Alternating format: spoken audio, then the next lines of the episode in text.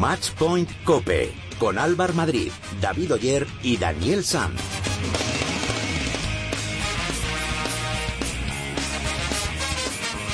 Muy buenas, ¿qué tal? ¿Cómo estáis? Bienvenidos al programa especializado en tenis y en padel de cope.es. Bienvenidos al capítulo número 18 de Matchpoint Cope.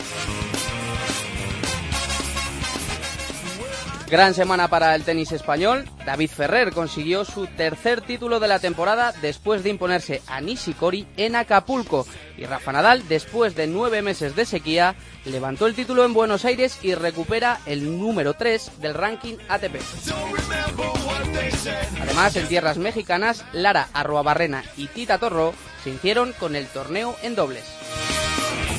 Fuera de los españoles, en Dubái Federer se impuso a Djokovic en dos sets y se hizo con el título.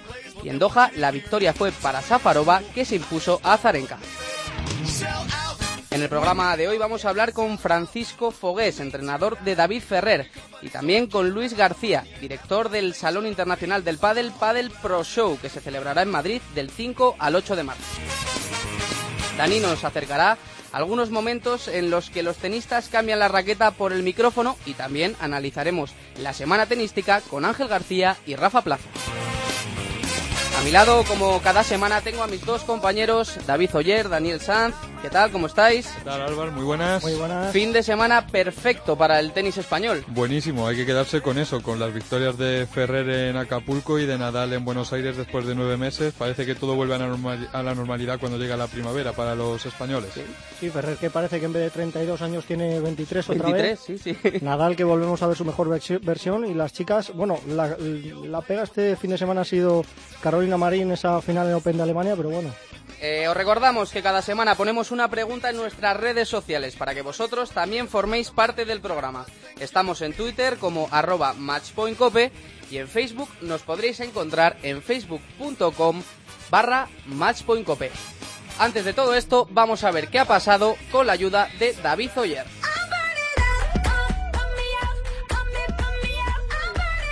Buenísima semana para el tenis español con dos victorias en los torneos de Acapulco y Buenos Aires. Ferrer se hizo por cuarta vez con el torneo 500 de Acapulco y Rafa Nadal venció en Argentina. Además, eh, Lara Arruabarrena y Tita Torró lograron el título en dobles en Acapulco y Carla Suárez, que llegó hasta las semifinales de Doha, ha descendido hasta el decimotercer puesto de la clasificación WITA. Pero empecemos por David Ferrer. El alicantino consiguió en Acapulco su cuarto título de la temporada y el segundo consecutivo después de ganar en Río. Además, lo hizo ante una de sus bestias negras, el japonés Kei Nishikori. Así de contento estaba el de Javea después de vencer en México. De las cuatro veces que he ganado este año es donde más feliz me siento. Porque, primero porque lo he hecho en pista, en pista rápida. Segundo porque juego en la final contra Kenny Sikori, que es un top ten. Y tercero por, por todo lo que he vivido esta semana, el homenaje que recibí el primer día, eh, la gente eh, me ha animado muchísimo. Cualquier año, este año ha sido sin duda el año que más me he sentido o que más querido me, me he sentido, ¿no? Así que ha salido todo, todo perfecto, ¿no? Y la otra gran noticia del fin de semana es que tras nueve meses sin ganar un torneo, Rafa Nadal ha vuelto a vencer en Buenos Aires 6-4 y 6-1 frente a Juan Mónaco. De esta forma, Nadal recupera el tercer puesto en la clasificación ATP. Este era el Manacorí. Bueno, evidentemente venimos de una temporada que no está siendo fácil, lesiones, algunas continuadas, accidentes, y el principio de año pues ha sido, diría que un poco complicado, lógico después de, de un tiempo fuera, pero, pero la verdad que poquito a poco creo que vamos encontrando las, las sensaciones. En Dubái la victoria fue para Roger Federer que se impuso a Djokovic por 6-3 y 7-5. Y en Doha, Safarova se hizo con el título después de ganar a Azarenka por 6-4 y 6-3. Además, en badminton, Carolina Marín se volvió a quedar a las puertas de ganar el Open de Alemania, cayó en el tercer set frente a la coreana Hee Jung.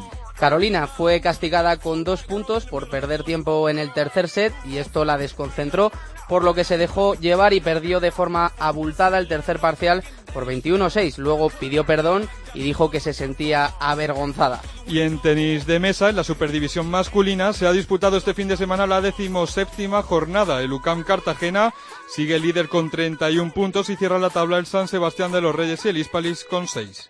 Hola, soy Tomás Guas. Escucha cómo Nadal gana su 44 Roland Garros en Matchpoint Cope.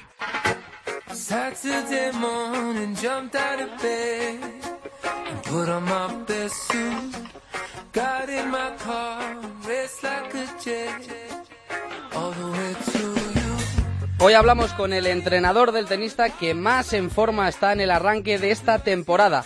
David Ferrer ha conseguido el título en Acapulco, en Río de Janeiro y en Doha. Y su entrenador es Francisco Fogues y hemos dicho, vamos a llamarle. Francisco, muy buenas. Hola, buenas tardes. ¿Qué tal? ¿Cómo estáis? Bien, muy bien, muy contentos. Oye, vaya comienzo de, temporada está haciendo David, ¿no? Sí, la verdad que no esperábamos empezar tan bien. Y bueno, el primer torneo ya en Doha fue un poco sorpresa porque había un cartel de jugadores muy muy importante y luego también pues Río y Río también tenía era muy complicado porque iba a ser el primer torneo en tierra de David desde desde Roland Garros pasado. Y ya Acapulco pues con, con el cambio de superficie y todo el desgaste que llevaba pues ha sido, una sorpresa la verdad. Eso te iba a decir que es que encima le da igual en la superficie de ya sea tierra asfalto lo que sea sí bueno David ya ha demostrado que, que puede hacer buen tenis en, prácticamente todas las superficies incluso en hierba. Pero bueno yo lo que más destacaría más que Doha que ya pues habíamos hecho toda la pretemporada en en rápida y, él estaba cómodo, sobre todo Río y Acapulco por por eso, por, por el cambio de superficie. Primero Río Tierra nos costó un poquito adaptarnos la semana antes, luego las condiciones para jugar en Río eran muy duras con, con humedad y, y ya apenas terminó la final en Río, esa misma noche ya voló hacia Acapulco, llegó un lunes, estaba compitiendo martes, o sea que, no sé, muy difícil lo que ha hecho y hay que, hay que valorarlo mucho. ¿Qué ha cambiado, Francisco, de, de la temporada pasada a esta? Bueno, es, la pregunta. Aparte del entrenador. Aparte del entrenador, claro. Yo es que, sinceramente, creo que cambiar no, no ha cambiado nada. Eh, sí, eh, la pretemporada ha sido diferente porque eh, la ha hecho con un entrenador y, y un preparador físico nuevos, pero pero que al final eh, han cambiado pequeños detalles, cambiar, eh, David sigue, sigue con el mismo patrón de juego, es todo, lo único que él, yo creo que él está más tranquilo, o sea, el año pasado fue un, año muy complicado para él, con muchos cambios, eh, después de 15 años trabajando con Javi, eh, también eh, muchos años de trabajando con, con su preparador físico David Andrés y esos cambios pues le afectaron de alguna manera. Lo veo muy normal entonces desde los, el último tramo de temporada ya ya se encontró mejor ya se reencontró los resultados empezaron a, acompañar más fue una lástima que no pudiera llegar al, al máster de Londres pero pero bueno yo creo que él está más tranquilo y, no está haciendo no está haciendo nada que, que no haya conseguido. Ya no estoy seguro si fue 2012, 2013, también, también empezó el año así, con victorias en, en Oakland, Buenos Aires y, Acapulco. Eh, le preguntaban a David después del partido de semifinales eh, por ese cambio de equipo que, que ha hecho esta temporada y decía que no ha cambiado el equipo, que ha cambiado alguna pieza en el equipo, pero que gran parte de él lo mantiene. A lo mejor eso también es importante, ¿no? El, el no cambiar todo de golpe y a lo mejor eso es eh, una de las claves en, el éxito que está teniendo esta temporada. Sí, por supuesto. cambio de equipo. Las personas que más que más han estado con él y hablaba de este tramo final de temporada, pues eh, su hermano que también es entrenador, eh, Rafa, que es el fisio y Albert llevan llevan mucho tiempo con él y son los que estuvieron en esos momentos más complicados de, de final de temporada. Y al final pues sí cambio de entrenador eh, yo siempre aunque no haya trabajado directamente con él siempre he estado muy cerca o sea que que no hay prácticamente el cambio no. Y bueno a lo mejor sí que pues la preparación física sí que ha habido un poco más de cambio por por ser eh, distintos métodos de trabajar, pero bueno, él al final eh, es su gente de confianza, insisto, que yo siempre he estado cerca y, Rafa, Albert y su hermano Javier son los que siempre han estado ahí. Eh, eh, Francisco, aparte de la mejora física que es evidente, ¿no? que lo estamos viendo en cada torneo, vemos que también es más fuerte mentalmente. ¿Cómo, ¿Cómo se trabaja eso? Mm, bueno, yo creo que David ha demostrado lo fuerte que, es mentalmente. Nosotros, o, yo en particular, te puedo decir que no hemos trabajado nada. Eh, al final a mí me ha sorprendido eh, las ganas que tiene de, seguir compitiendo, la ilusión que tiene cada día cuando viene a entrenar. Eh, no hemos trabajado nada. Yo creo que viene todo un poco porque él, ha pasado este año complicado y, y vuelve se ha reencontrado, digamos que se ha reencontrado y, sigue disfrutando con el tenis, pero de ahí a que hayamos trabajado psicológicamente, yo, por lo menos conmigo no ha sido, ya te lo, te lo digo, y creo que, que no ha habido nada, nada especial. David tiene 32 años, ¿verdad? Sí, la verdad. Pues yo, yo cada vez que le veo correr en, la pista y llegar a las bolas que llega es que me parece que tiene 23. Está, está ahora mismo en un momento físico como eso, como si fuera un chaval, ¿no? Sí, la verdad que está, si lo ves eh, cómo se está moviendo en pista, eh, la frescura eh, y también cómo está recuperando. Te digo, la, ahora en Río las, las condiciones eran, eran extremas de, de humedad, un calor, eh, bueno, condiciones muy duras y y también pues los viajes, el viaje de Río Acapulco que parece que a veces la gente cree que está cerca porque Sudamérica es, un viaje muy largo con un cambio horario también duro. Y nada, le costó, sí que es verdad que le costó un poco los dos primeros días, los dos primeros partidos, pero es que luego luego fue a más y al final lo ves lo ves cómo se mueve en el partido con Nishikori y, sí, parece que tengan la misma edad, la verdad. Eso, eso es verdad, porque en la final vimos a un David Ferrer pero perfecto de físico, eh, metiendo golpes dentro y dentro y dentro, y vimos a, Nishikori un poco superado. Eh, sí, la verdad que esa es la sensación que me dio a mí también desde casa. Pues la verdad que el partido estaba, lo tenía David bastante controlado, hasta el 6-3-3-0, doble break y ahí se complicó un poco, mm, pues eso, los típicos nervios de cerrar un partido, incluso y más mm, siendo la final y también con Nishikori. Pero bueno, la sensación que daba era esa, que David estaba un puntito por encima de, de Nishikori. De todas formas, también siendo realistas, cada partido es una historia. Eh, y bueno, un justo un mes antes eh, la sensación fue completamente diferente. Nishikori nos pasó por encima en Melbourne, o sea que bueno, eh, la última, Francisco, por mi parte. ¿Cuál es la meta de Ferrer esta temporada? Bueno, él, yo creo que él ya lo ha dicho. Nosotros, a nosotros y a él nos haría mucha ilusión llegar a llegar a Londres entre entre los ocho primeros. cada año yo creo que ese es su, su reto. Cada cada inicio de temporada él piensa en Londres también pues si se pudiera mantener el top ten pues también sería sería una gran temporada. Nosotros somos conscientes de que por la edad y por eh, los jugadores que vienen detrás pues el mismo Nishikori eh, Dimitrov eh, Raonic llegará un momento que que iremos para atrás pero yo creo que este año pues eh, si pudiera terminar entre los ocho sería un gran año incluso top ten pero bueno que yo creo que como, como ha empezado el año, tampoco hay que, también he oído, no, es que ahora está tres en el Reyes, a ver si termina, no. Londres, ojalá, ojalá podamos llegar a Londres entre los ocho primeros. Muy bien, oye, pues muchas gracias eh, por atendernos, Francisco, y que nada, desearos que siga yendo nada más igual de bien que lo que está yendo. Pues sí, igual sería suficiente, incluso un poquito menos. un abrazo muy fuerte. muchas gracias. Y ahora cambiamos de raqueta y vamos con el pádel, porque esta semana, de jueves a domingo, se va a celebrar en el pabellón de cristal de la Casa de Campo la segunda edición del Salón de la Industria del Pádel, Padel Pro Show. Y para que nos cuente qué vamos a poder hacer allí, qué vamos a ver, se ha acercado a los estudios centrales de la cadena COPE aquí en Madrid su director, Luis García. Luis, muy buenas. Muy buenas tardes.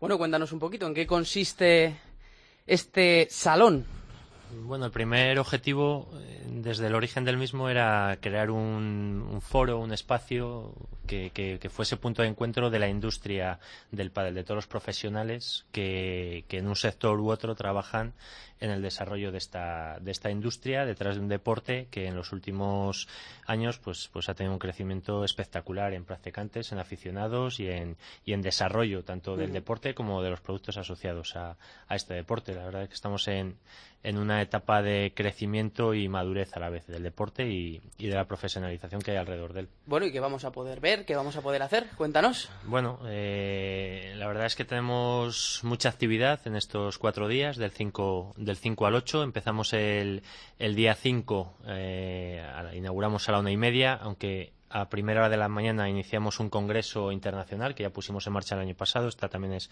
su segunda edición. El congreso eh, realmente es, digamos, un foro para, para, para que las marcas, la industria y los profesionales eh, conozcan las novedades, la innovación que, se está produciendo alrededor de, la industria de este deporte. Durará eh, jueves y jueves y viernes jornada jornada completa. A partir de ahí ya con la entrada de la feria a mediodía, a, partir de las dos de la tarde, jueves y viernes por la mañana solo para profesionales.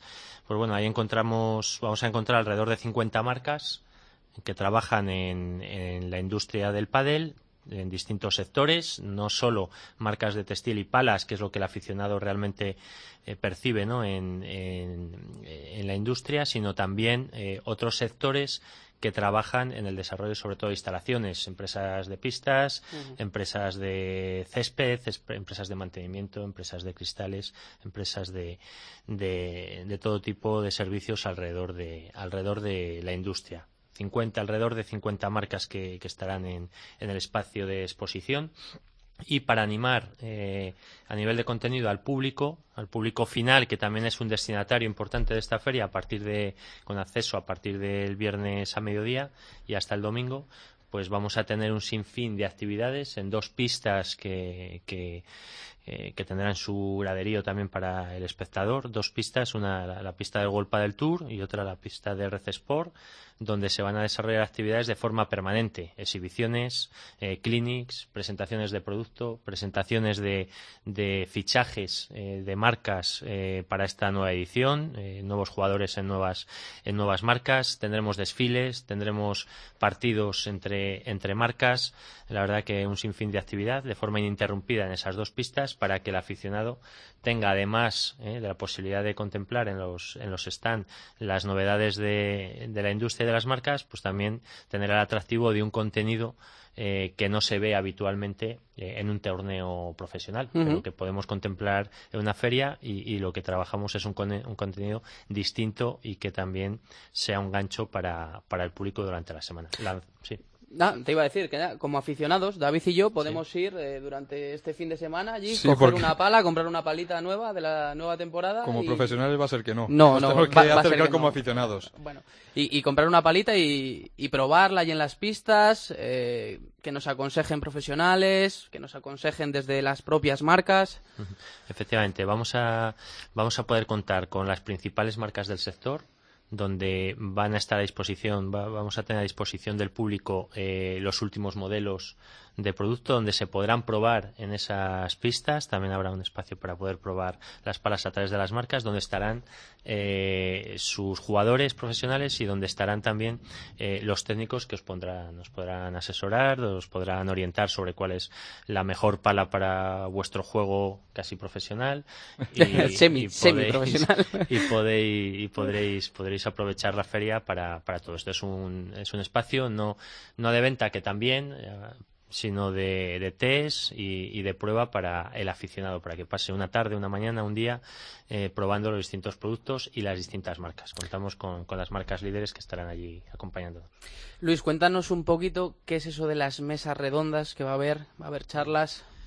Sí, este año dentro del Congreso, que, como decía se desarrollará entre el jueves y el viernes, tendremos ponencias de, distintos contenidos orientados a la industria y luego habrá mesas de debate sobre temas que, actualmente son de gran interés. Eh, uno de ellos sobre el que estamos apostando este año son los medios de comunicación y el pádel, donde, donde tendremos una mesa eh, una mesa importante donde estarán medios tradicionales como Televisión Española, como, como Marca. Sí, estaremos nosotros también. Estáis vosotros, eh, medios de referencia, y donde se debatirá en, en cuanto al, potencial ¿no? que, de desarrollo de, del pádel en, en, los medios tradicionales y, dónde está el, recorrido del pádel en esos medios. Luego habrá otra mesa de debate en torno a, a los medios digitales y, y el pádel hay otra mesa muy interesante sobre distribución, eh, cuáles son los nuevos formatos y modelos de distribución de,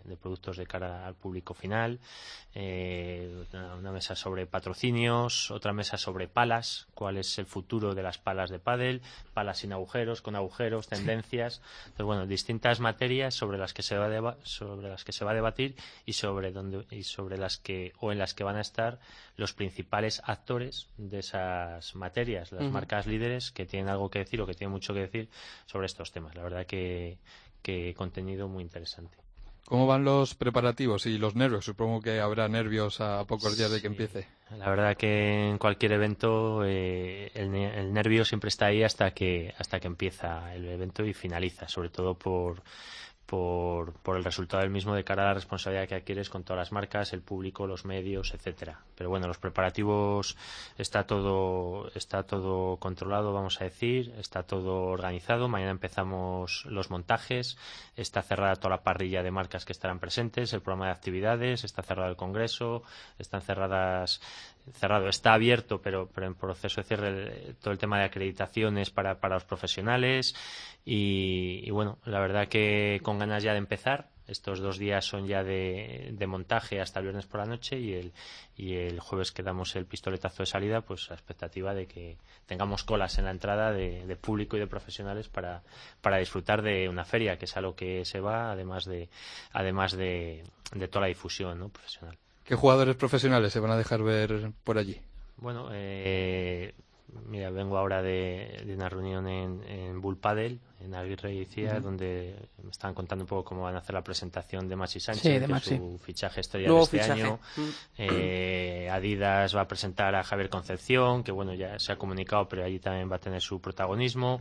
Eh, Martita Ortega estará también con Adidas, eh, estará Juan y Mieres, me, me, me, confirmaban. Entonces, bueno, Lamperti con Nox. Con Nox. Estará Carolina y Ceci.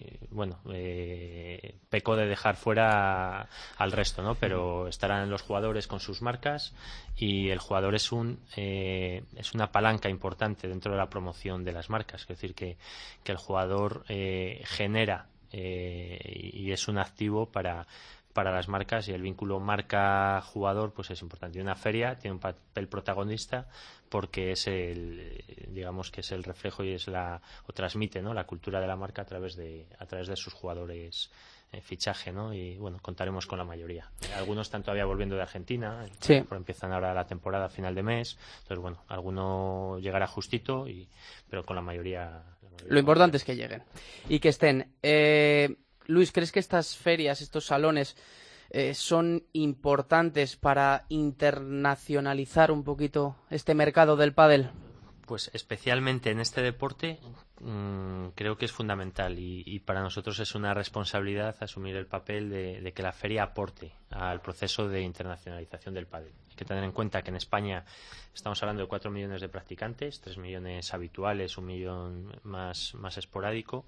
Eh, hace 8 años los practicantes eran 500.000, el crecimiento es exponencial. Estamos hablando de casi 2.000 clubes en España y empieza ¿eh? a ver, ya desde hace tres, cuatro años, un crecimiento en países donde había alguna iniciativa particular, pero ahora estamos hablando de que en, en Italia eh, el año pasado se han construido 25 pistas, este año se prevé 35. Es que en los seis años anteriores se hacía una pista al año claro. o no se hacían pistas. Sí, sí, que es un crecimiento exponencial, ¿no? Como dices. Eso es. Entonces empieza a haber un desarrollo fuera de España en varios países, donde antes no lo había, solo había iniciativas puntuales. Entonces estamos en un momento en el que la industria española Comisión Española de Industria del Padel, que integra todas las marcas principales, está también en la feria y, y está tomando un papel activo en este sentido, ¿no? El desarrollo del país. La feria tiene que ser una herramienta más para potenciar y para ayudar al desarrollo de esa, de esa internacionalización. Y bueno, dentro del Congreso tenemos un apartado para hablar de todo esto.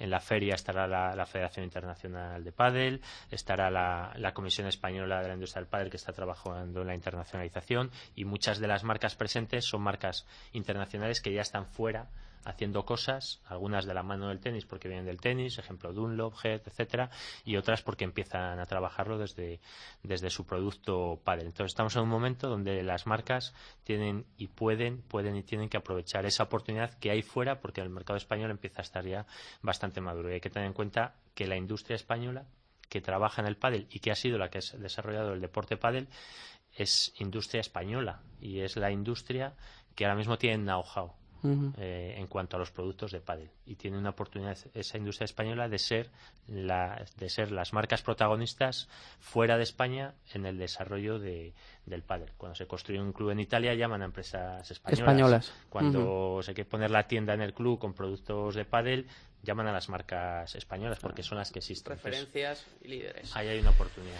Del 5 al 8 de marzo, en el pabellón de cristal de la Casa de Campo, la segunda edición del Salón de la Industria del Pádel. Allí estaremos y contaremos lo que pase allí. Luis, muchísimas gracias por acercarte al estudio. Muchas gracias a vosotros, encantado.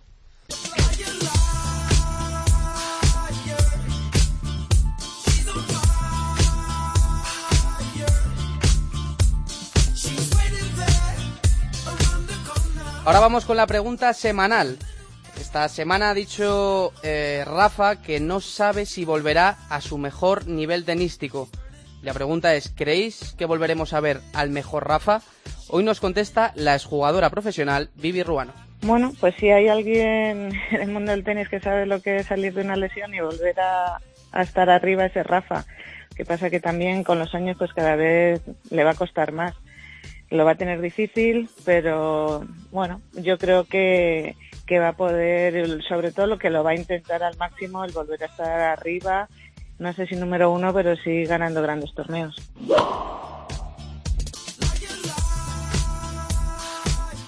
Muchas gracias, Vivi. Y ahora vamos a analizar todo lo que ha ocurrido durante esta semana, que son muchas cosas y para ello tenemos con nosotros a nuestro compañero y experto en tenis de la cadena COPE, Ángel García. Muy buenas, Ángel. Hola, muy buenas, chicos. Y también está con nosotros Rafa Plaza, redactor jefe de Tennis Topic. Muy buenas, Rafa. Hola, ¿qué tal, chicos? Bueno, Nadal, 266 días después, logra levantar un título. ¿Cómo habéis visto la semana de, Rafa?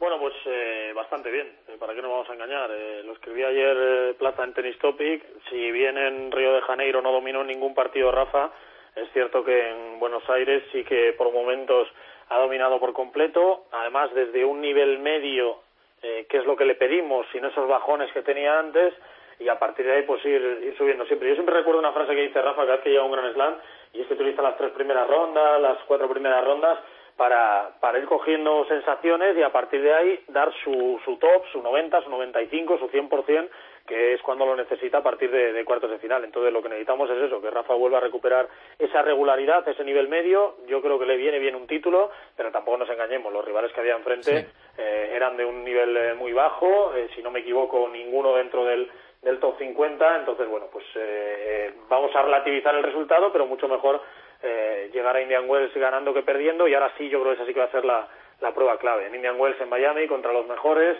eh, ver si, si es capaz de alcanzar, ya no digo ganar, eh, que con llegar a semifinales, con ganar algún partido importante, tampoco hace falta eh, empezar a ganar ya a Djokovic y a Federer, pero por lo menos ir, ir plantando cara a los, a los mejores rivales y, no teniendo los bajones que había tenido hasta ahora. Yo lo he visto bien por dos cosas. La primera de ellas es, bueno, por esa línea regular que decía Ángel, que ha mantenido esos altibajos que tuvo en Río de Janeiro. Es cierto que el cuadro, evidentemente, no es un cuadro de, de máximo nivel. De hecho, es que no se ha cruzado con ningún top 50 en toda la semana pero tampoco creo que eso importe, porque en Río de Janeiro, eh, con Follini ganando un set arriba, break arriba, y le da la vuelta, eh, es improbable. Entonces yo creo que el, peligro, más que el rival, es el propio Nadal, ¿no? Ver que era capaz de mantener esa línea constante, que lo ha logrado en, en Argentina, el partido de Verlo, por ejemplo, que lo tuvo muy cuesta arriba, un 6-1 en el tiebreak de ese primer set, y consiguió sacarlo. Y luego al margen de esa regularidad que ha mantenido, porque al final, jugando mal o jugando bien, lo que le da confianza es ganar títulos. Y haber ganado el título en Buenos Aires, aunque sea un torneo menor, yo creo que le va a dar confianza para poder afrontar Indian Wells y Miami y sobre todo todo lo que viene después, que es toda la gira de tierra batida por Europa, con confianza y con, tranquilidad en que está haciendo las cosas bien para volver a ser el, el Rafa de siempre. Os quería preguntar también sobre el tema de la pista. ¿Creéis que se debería haber empezado ese partido cuando se empezó y solo jugar dos juegos y aplazar mm, ¿Cuánto fue? ¿Tres horas? ¿Cuatro horas? No, no, no, fue un poco menos. O sea, ya se, se, aplazó primero la final, eso sí, bastante tiempo. Eh, y luego ya cuando la, la, quisieron empezar a las, a las ocho, ya luego sí que hubo un pequeño parón y, y volvieron eh, durante media hora, no, no, no creo que se parase mucho más. No, pero es que al final eh, volvemos a lo de siempre. Eh, mandan las televisiones, mandan los torneos, mandan los intereses con el público y demás, pero al final nos olvidamos de que esto es de deportistas y que o el deportista está sano o no hay tenis, es así de sencillo. Entonces, eh, sacarles a una pista que era más de barro que de tierra, eh, donde había problemas, donde los dos jugadores se les veía con unos apoyos súper inseguros, a punto de resbalarse, que no podían casi correr de lado a lado de la pista, pues a mí me parece un error de bulto. Eh, luego es verdad que lo reconoció Rafa en rueda de prensa, que los pisteros hicieron una labor increíble y es verdad que luego se juega un partido más o menos normal. La tierra no está en su mejor momento ni en su mejor nivel, pero, pero se puede jugar un partido de tenis. Desde luego, como estaba al principio, que eh, antes de empezar ya estaba lloviendo otra vez y era más barro que tierra, pues no se podía haber saltado y nos olvidamos muchas veces de que sin la salud de los deportistas no hay deporte, pero es que no hay televisiones, no hay público, no hay entradas, no hay torneos y no hay nada. Eh, un apunte. Eh, Nadal decía que debía ser decisión del árbitro parar, eh, parar el partido, no de los jugadores, porque según, según los jugadores te echas al público encima. Rafa. Bueno, al final es decisión del árbitro, pero también de los jugadores. Si ves el 1-1, es Rafa el que va a decirle que él va a jugar en esa pista, eh, pero que eh, mira cómo está la pista, y luego es el que va y le dice a Monaco, oye, eh, tú quieres jugar, o sea, yo quiero jugar, pero es, es, un riesgo para Sí, eso fue un buen detalle, de Rafa. El detalle que, que apunta Rafa a Plaza es, es, impecable, que es que Nadal le pregunta a Mónaco, oye, paramos en este juego en el siguiente, es decir, no quiero interrumpirte tu saque, tiene una excelente relación, si tú crees que, que, quieres sacar, que estás ahora, porque es verdad que, que, un parón justo antes de tu saque y luego sacar en frío, pues sales perjudicado, es como cuando llueve, pues oye, si te toca justo cuando vas a sacar tú, pues es un problema, tienes un riesgo de break importante. y, y, en este caso Rafa tuvo el detalle de preguntarle a Mónaco, oye, que, que si paramos en este juego o en el siguiente, aun sabiendo que, que la integridad física de los dos estaba en riesgo. Sorprendente de todas formas que aunque el trabajo de los pisteros fuese espectacular, no tengan una lona en Buenos Aires para tapar la pista, porque en Roland Garros, por ejemplo, eh, llueve y evidentemente la tapan. Ya veis cómo estaba, ¿no? Que era fango, era un aquello. Entonces es un poco, un poco extraño eso. Eh, bueno, vamos a hablar un poquito de Ferrer. Tercer título de la temporada contra Nishikori en asfalto. Vaya comienzo de, temporada, ¿eh? Vamos, llevamos tres semanas que... Es como siempre, va a aplaudir hasta que te, hasta que te sangren las manos. Se ve que ha encontrado la tranquilidad que necesitaba en familia, en su grupo, cuando no es con Paco Fogués es con su hermano Javier y, está jugando a un nivel espectacular. Es, lo que hablamos siempre, es un tenista que te puede llegar al 10, yo recuerdo muy pocos partidos de muy pocos tenistas, y te estoy hablando de los más top, de los Nadal, de los Djokovic, de los Federer, como lo que pudo jugar Ferrer, y ahí estaba también Plaza en, en, en, la final de Praga contra, contra República Checa, contra Verdi, que en aquel, en aquel cuarto punto, que fue absolutamente espectacular el nivel de tenis de, de David sacando de, de, la pista a, a Tomás Verdi, eh, pero tiene un nivel de 8 continuo. El año pasado es cierto que para mí, aunque él sigue diciendo que fue una buena temporada porque acabó top 10, porque rozó la Copa de Maestros, para mí estuvo de 6, incluso de 5,5, pero es verdad que cuando Ferrer está a un nivel de 8 es que eh, no le tumba a nadie. Y hay otro detalle, Nishikori se estaba convirtiendo en su bestia negra, eh, no tengo los datos delante, pero había perdido varios partidos, recuerdo cinco. en Londres en los Juegos Olímpicos, cinco, mira, Plaza siempre tiene el dato ahí a punto.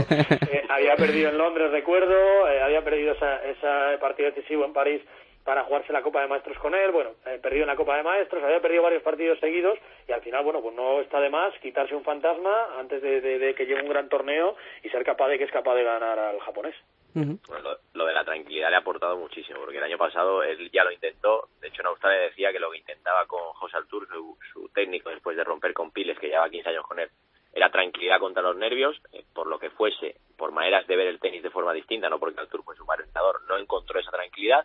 Y bueno, pues eh, Fogués se la ha dado, también se la ha dado su, su hermano, que es el que ha estado en esta gira por, por Río y luego por, por Acapulco y con Ferrer tranquilo pues ha visto sobre la pista, ¿no? Le ganó la final de, de Doha a Verdix, le ganó la final de eh, Acapulco a Nishikori, que para mí tiene eh, muchísimo más valor que los otros dos, por cómo venía con Nishikori, ¿no? Porque en esos cinco partidos, si los repasamos, son apretadísimos. Hay uno en Miami que se decide, creo que en tres tiebreaks, hay otro en, el Mutuo Madrid Open que también en un tiebreak frenético con el pase a la final, eh, luego la Copa de Maestros que Ferrer juega de reserva. Sí, pero que es difícil, Plaza, pero que es difícil ver a un tenista ganar a Ferrer por físico y por esos momentos decisivos, es decir, eh, porque es que es mirarse al espejo, Nishikori, al final es un tío que corre igual que él, que tiene algún tiro más que él y que al final... un poco pues, más agresivo, pero en general, en general es como él y entonces, bueno, pues esa tranquilidad le aporta que, pueda llegar a esas victorias y al margen es que está como un toro físicamente, tiene 32 años y lo que corrió Ferrer en esa final de Acapulco está como un toro y además iba bueno, pero, pero sobrado, llegaba la pelota sobrada y, es increíble que con 32 años esté así, ¿no? Mucho mérito también de, la pretemporada y lo que ha hecho su,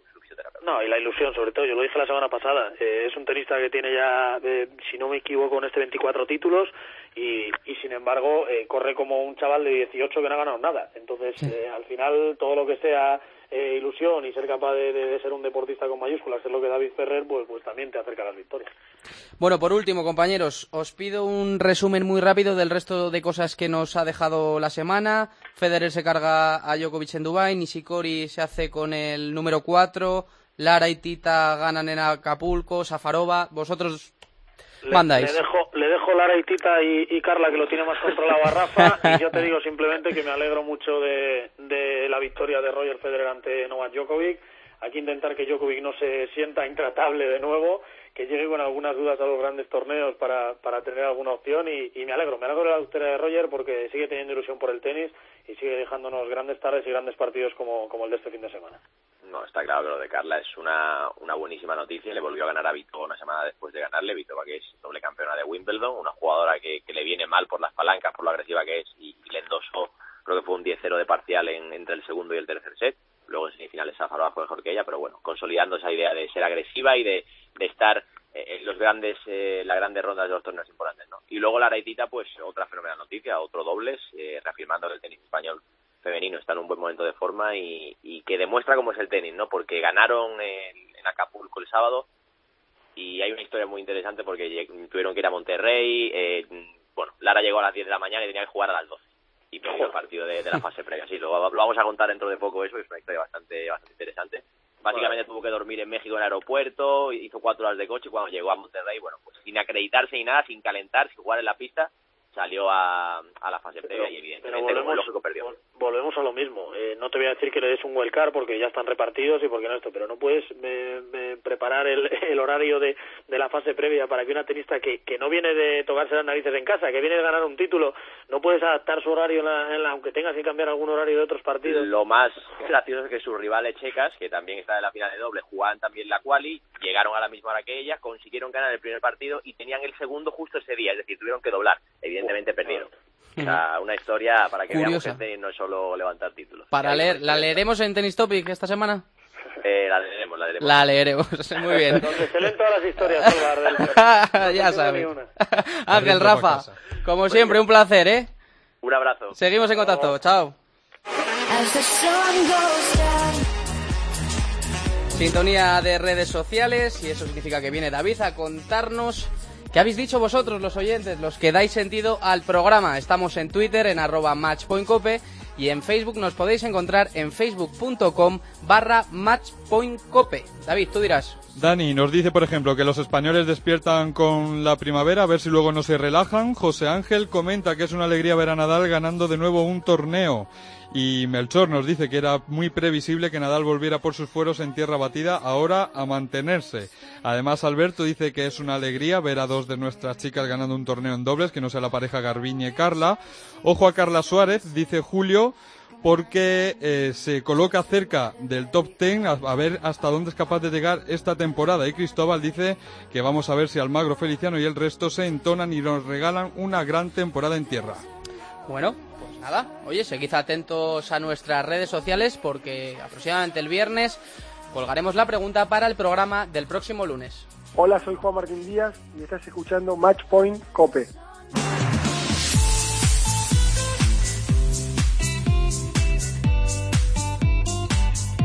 David, quédate por aquí que me parece que Dani nos trae una historia de esas que nos van a gustar. Seguro. Mira, hoy vamos a ver cómo algunos de nuestros tenistas, bueno, de los nuestros españoles no, en general de los tenistas, cambian la raqueta en ocasiones por el micrófono, en ocasiones por la guitarra, ¿no? Que se usa la raqueta así de guitarra a veces. Pues vamos a ver las aptitudes musicales de algunos de los nuestros. Y mira, vamos a empezar por, por nuestro tenista, ¿no? Por Rafa Nadal. Rafa, vamos. La, la televisión francesa, si os acordáis, hace unos años hizo unos vídeos en los que algunos tenistas, medio de cachondeo, cantaban en un karaoke. Pues vamos a escuchar cómo se desenvuelve dentro de la música nuestro Rafa. Vamos.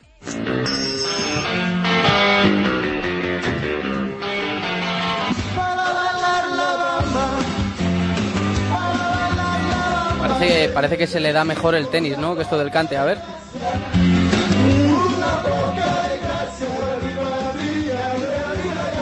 El cachondeo, desde luego, lo tenían, ¿eh? Iban ahí disfrazadillos y tal.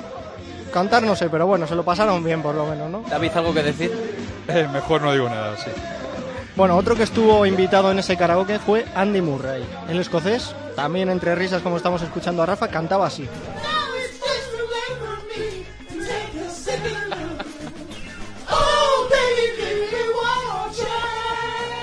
Ese, eh, me gusta ese falsete, ¿no? Esa voz de pito, apitada, sí, así. sí. Bueno, muy bien, muy bien. Bueno, se, se, se defendió, no, más bien eh, pasó el, el trance, ¿no? Sí, tiene toda la pinta. A ver, siguiente. Bueno, por ese karaoke que estamos diciendo pasaron algunos más, entre ellos Federer, pero del suizo no os traigo su actuación en ese programa, sino os traigo una arenga, un canto motivacional que hizo en la Copa Davis. Federer, este es Federer entonando We Are Swiss, somos suizos, seguido por aficionados y compañeros.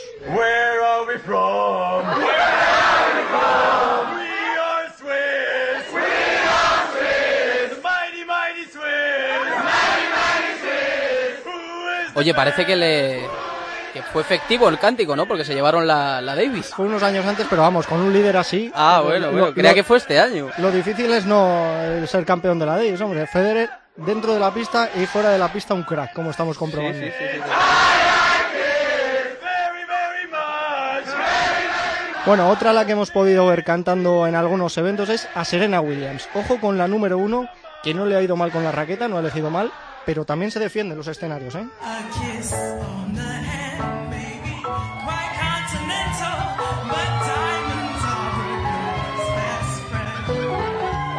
Va subiendo el nivel, ¿eh? Poco a poco, Dani. Sí, según se lo toman más en serio también, ¿no? Porque, hombre, lo, de lo que era Nadal a lo que es ahora Serena. Sí, sí, esto suena, es sonido semiprofesional, ¿no? Como- Eh, en el tenis es número uno, en, el- en la música no sé si llegaría a serlo, pero bueno, no, no se le da mal.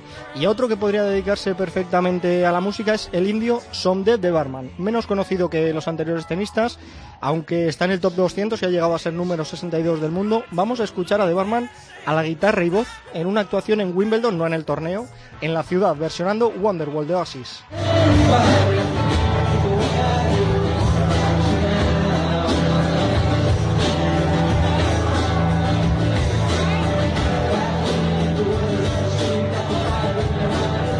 Se parece un poco al original. ¿eh? Suena muy bien, ¿eh? Suena. Guitarra y voz, además, que es más ya complicando la cosa, con dos... Bueno, y de tenistas que han llegado a actuar con público, como es el caso de Serena o de, de Barman, a tenistas que han grabado discos. Es el caso del croata Ivo Karlovic, que entre Ace y Ace le da bastante al rap. Esta es su ¿Al rap? canción... Al rap, Ah, es mira, rapero. Mira. Esta es su canción Bases B, que significa simplemente todo.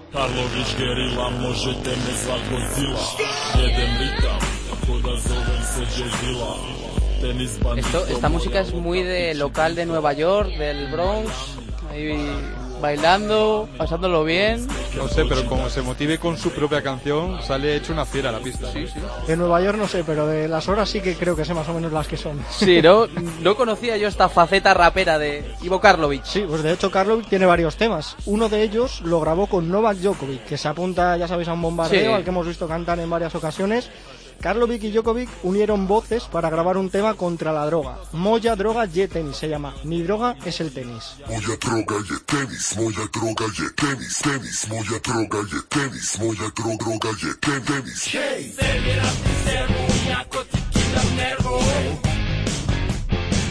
Bueno, siempre que canten para iniciativas como estas. Sí, empieza cosa. así un poco moya droga en el tenis, pero bueno, luego va cogiendo ritmo por lo menos la cosa y como decimos es una causa solidaria para luchar contra la droga. Se llama el tema Mi droga es el tenis. Y vamos a acabar con otros profesionales de la raqueta y de la música, estos por excelencia. Son Mike y Bob Bryan. No les basta con ser hermanos, no les basta con jugar dobles juntos, sino que además tienen un grupo de música juntos, la Bryan Bros Band. Suena esto? Muy bien.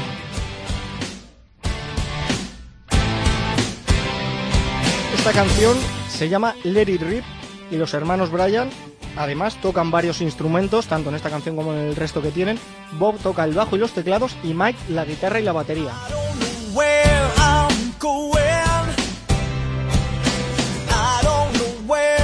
Ha ido mejorando la cosa desde el primer corte que hemos metido de Nadal a esto de los hermanos Bryan. Hombre, ha mejorado, ha mejorado ya no solo la voz, sino también la calidad. No es igual cantar en un programa de la televisión francesa que grabar un disco. Notablemente, David. Estoy anonadado. Anonadado Sí. meando, ¿no? Es que me ha dejado- el primer- el- el- la primera canción de Nadal es una cosa esperpéntica.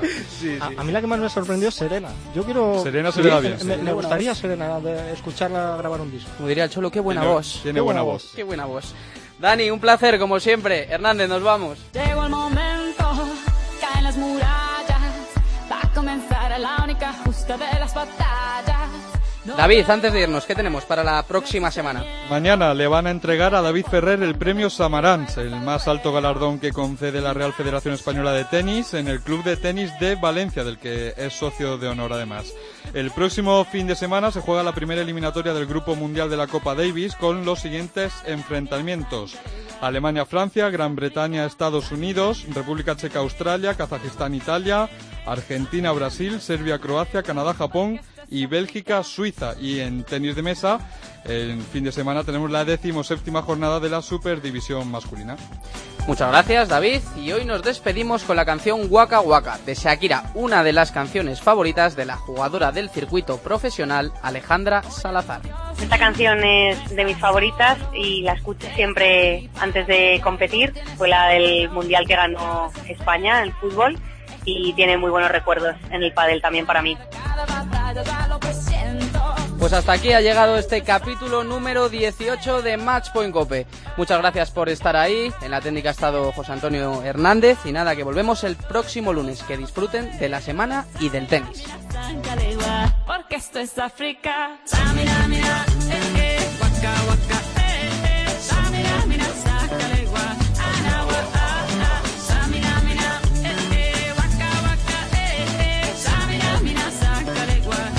esto es África. Ah, voy a la machoni, piggy, piggy, mama, one, eight, two, Z. Así se la